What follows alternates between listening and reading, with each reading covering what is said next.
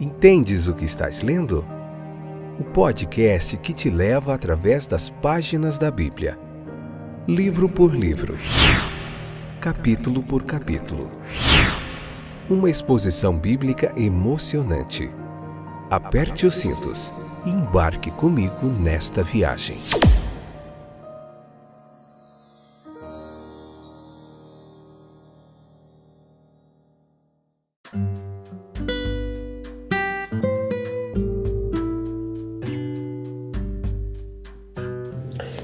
Olá, meus queridos companheiros de viagem através das páginas da Bíblia. Eu sou Fábio, estou de volta para continuarmos o que temos feito aqui incansavelmente, que é explicar o texto bíblico capítulo por capítulo, um estudo sequencial da Bíblia, uma pregação expositiva que a gente faz aqui, tá bom? Hoje a gente vai ver Marcos capítulo 6, a parte primeira, episódio de número 462 Nessa sexta temporada, estamos vendo o sexto livro da Bíblia. Você encontra outros cinco aí.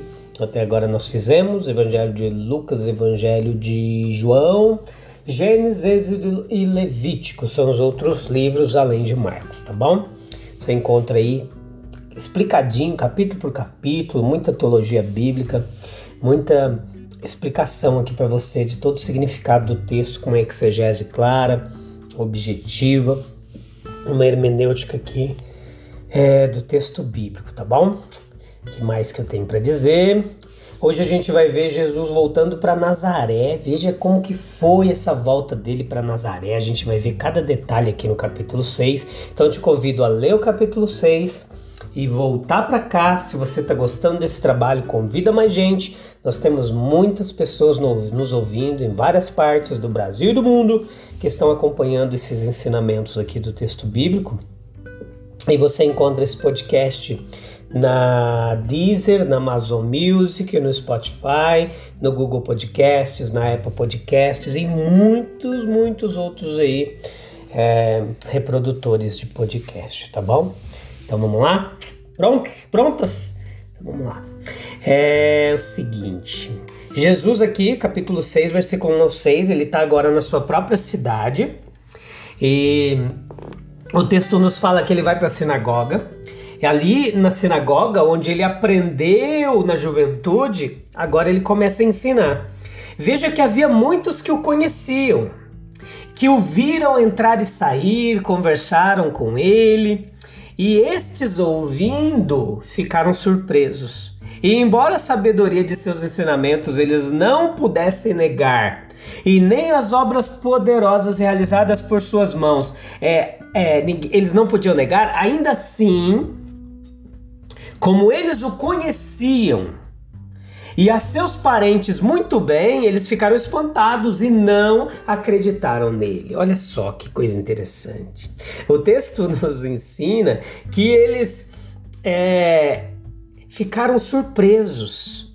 Ó, oh, como tão facilmente o coração frágil é desviado da bênção por causa do preconceito. Quão grande foi a perda desses nazarenos necessitados, gente. O maravilhoso foi manifestado ali na vida diária, mas parece que eles não percebiam. Quando ouviram na sinagoga, ficaram muito impressionados, como diz Marcos. De onde vem toda essa sabedoria?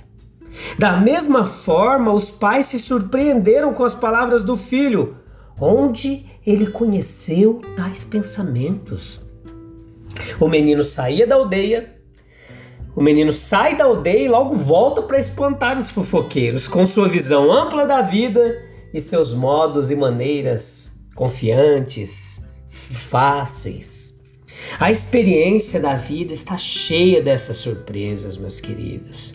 Nada é mais surpreendente agora do que o império que o menino de Nazaré domina no mundo do pensamento e da conduta.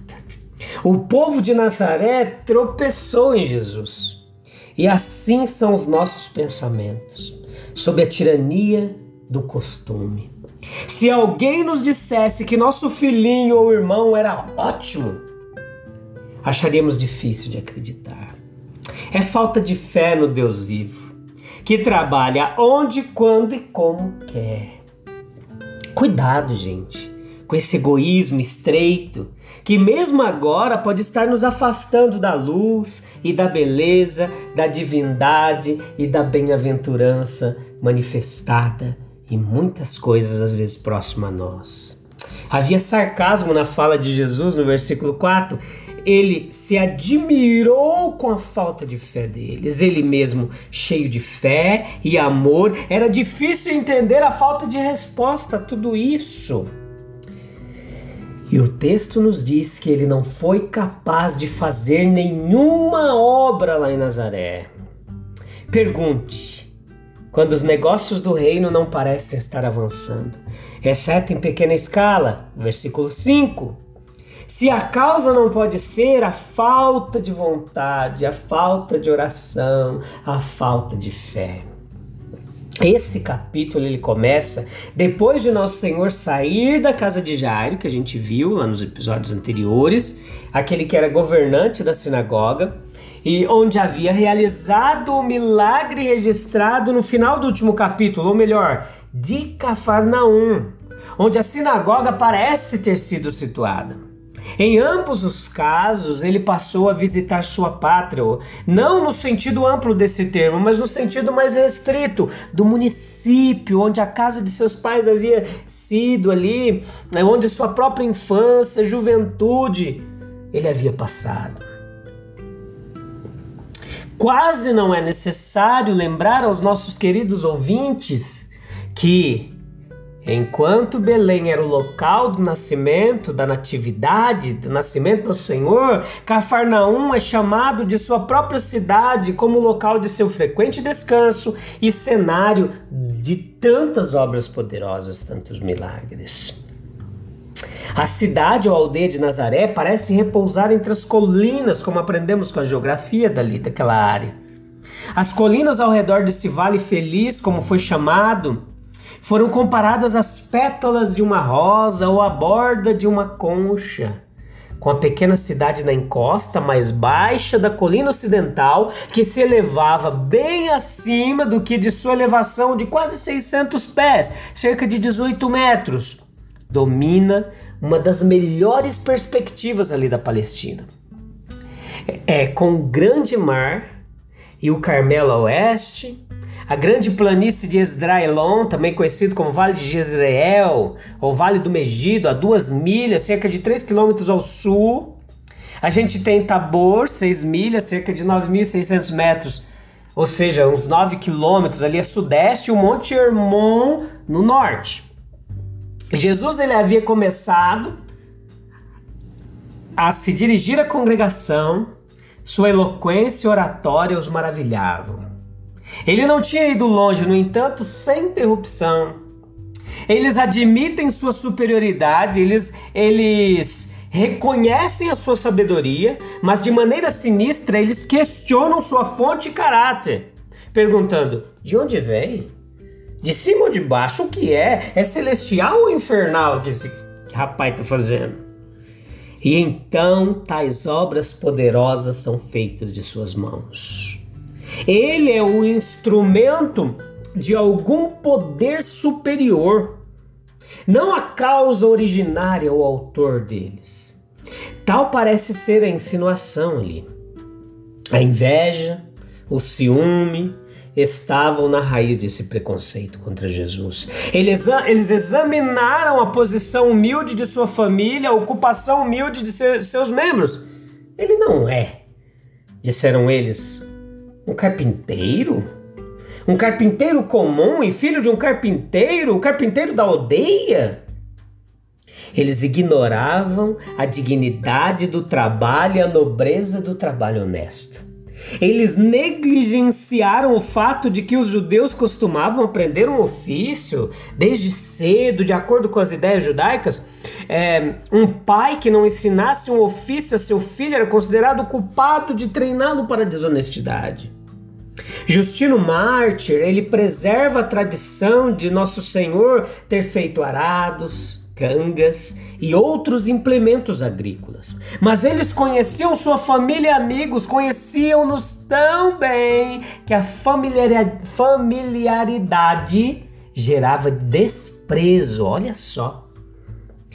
Eles sabiam quem era Maria, José tendo provavelmente morrido antes dessa época. Eles conheciam seus irmãos, filhos de José e Maria, ou possivelmente seus meio-irmãos. Eles conheciam suas irmãs. Eles não podiam tolerar sua grande manifesta superioridade sobre eles. O nosso Senhor, sem dúvida, sentiu tudo isso intensamente. E, mas explicou isso pelo princípio incorporado no provérbio de que um profeta não tem honra em três círculos: entre os seus vizinhos, entre os seus parentes e entre os membros mais próximos de sua família. É, não é de admirar que ele não pudesse fazer obras poderosas lá. Não que houvesse alguma incapacidade física no próprio Salvador, mas a manifestação do seu poder ela foi condicionada pela disposição fiel ou não de seus ouvintes. Ele se admirou, conforme lemos, tanto com a fé de alguns quanto com a incredulidade de outros. É, gente. E depois do versículo 7 ao 13 aqui a gente vê a missão dos doze. O texto, o capítulo, nos fala um pouquinho da missão dos doze apóstolos. Os, o mestre já os havia chamado mais de uma vez, a gente já viu isso aqui. Ele tinha muitas coisas a dizer a eles e sempre os atraía para uma simpatia mais próxima de si mesmo e para um senso mais elevado de responsabilidade individual. O Marcos, ele não é tão detalhista quanto Mateus, mas pelo que ele nos diz, nós somos capazes de entender a natureza da obra e sua razão. Os discípulos agora se tornaram apóstolos. Muitos que ele havia curado proclamavam, não apenas sem permissão, mas contra o seu comando expresso, e os demônios o confessavam continuamente. Veja só, isso foi inconveniente por causa do perigo para sua pessoa, pelo fato dele ter sido já acusado de estar em conluio com Beuzebu e pela deturpação que ocorreu quanto à natureza e aos objetivos do seu reino. Entenda. Cristo primeiro diz: Venha, siga-me, e antes de dizer vá, ele começou a enviá-los de dois em dois. Isso é, provisoriamente, quando estavam prontos e conforme o seu propósito exigia. Veja que os representantes do ministério cristão, eles foram qualificados para sua tarefa pela instrução pessoal do mestre e pela comunhão com ele no sofrimento. Os mais altamente qualificados para proclamar o evangelho esperaram até que ele os autorizasse. Sua nomeação tinha relação com sua aptidão pessoal e as exigências da obra de Cristo. Todos os discípulos, eles parecem nunca ter estado longe de Cristo ao mesmo tempo. O estado da sociedade, seus males desenfreados, seu caráter transitório e a atitude de expectativa exibida por muitos foram outras das razões para que eles fossem enviados. Ele os enviou mas sua presença foi com eles. Ele é sua presença espiritual era apenas o que ele havia dado que eles podiam comunicar aos outros, e enquanto ele acompanhava seus esforços com seu poder. O que eles deveriam levar consigo é sugerido no texto apenas pelas instruções sobre o que não deveriam levar. O mestre que os enviou cuidaria deles. Dentre os seus discípulos, nosso Senhor selecionou alguns que seriam, em um sentido peculiar, seus representantes e embaixadores, e eles tiveram seus sucessores em todas as épocas da cristandade. Marcos diz significativamente: então Jesus começou a enviá-los, pois, de, pois desse, desde esse dia em diante, é, desde aquele dia, ele tem dado trabalho semelhante, qualificado representantes semelhantes. Sim, porque a missão dos doze aqui, um estudo de suas características e de suas instruções, pode ser muito proveitoso para a gente. Tanto os apóstolos o haviam acompanhado e assim ouviram suas instruções e foram testemunhas das suas obras. Isso os qualificou para a missão. Eles não deveriam ensinar dogmas que pudessem ser lidos como para um exame ou uma prova, mas deveriam contar sobre uma vida, uma pessoa, uma morte, um homem por meio de quem eles conheceram a Deus. Portanto, Jesus os chamou para estar com ele e depois os enviou. Esse princípio sempre e deveria prevalecer na igreja. Moisés nunca teria proclamado a lei de Deus se, a menos que ele tivesse ido à sua presença no Sinai. Elias nunca teria ousado tentar o que fez ou fazer o que fez se ele não tivesse sido capaz de perceber a verdade de sua declaração, muitas vezes proferida: O Senhor Deus de Israel, diante de quem estou. Esses discípulos não poderiam ter falado como falaram se eles não estivessem com Jesus. Portanto, se apenas levantarmos certos fatos ou teorias e os ensaiarmos na audiência do povo, sem nunca sentir a proximidade de nosso Senhor, o nosso trabalho será um verdadeiro fracasso espiritual. Primeiro vamos ver o Senhor como Isaías fez, e quando ouvirmos sua voz, tivermos nossa língua tocada com a brasa viva do altar, estaremos prontos para dizer: Aqui estou, Senhor, envie-me. Aqui estou, Senhor, envia-me. Aqui estou, Senhor, envia-me a mim. Ele começou a enviá-los de dois em dois, por seu encorajamento e ajuda mútuas. Ao entrar em uma cidade, eles não deveriam exigir acomodação de estranhos por alguma demonstração de poder milagroso, mas deveriam perguntar quem na cidade era digno, ou seja, quem era receptivo, sendo contado entre os devotos que estavam esperando o consolo de Israel. O lar de tal pessoa, ela deveria ser o centro a partir do qual os apóstolos trabalhariam. Se a mensagem deles fosse rejeitada, eles deveriam deixar o local, sacudir o pó sobre os pés como testemunho contra eles, um ato simbólico de renúncia à influência e responsabilidade e ao anúncio do julgamento vindouro. Eles não deveriam tentar forçar homens para ouvir e obedecer. O trabalho espiritual é lento, mas seguro. Não devemos nos esforçar pelo estabelecimento de uma grande organização para abranger todos em um cristianismo nominal. Não, não devemos conquistar os homens pela força física também, mas devemos procurar com amor e oração transformar uma alma das trevas para a luz, para que ela possa se tornar a fonte de iluminação para muitos outros. E a gente vai continuar aprendendo mais de tudo isso aqui no próximo episódio. Eu te encontro lá sem falta, tá bom? Para a gente continuar aprendendo todas as lições que esse texto tem a nos ensinar. Um abraço, Deus abençoe. Até lá. Tchau, tchau.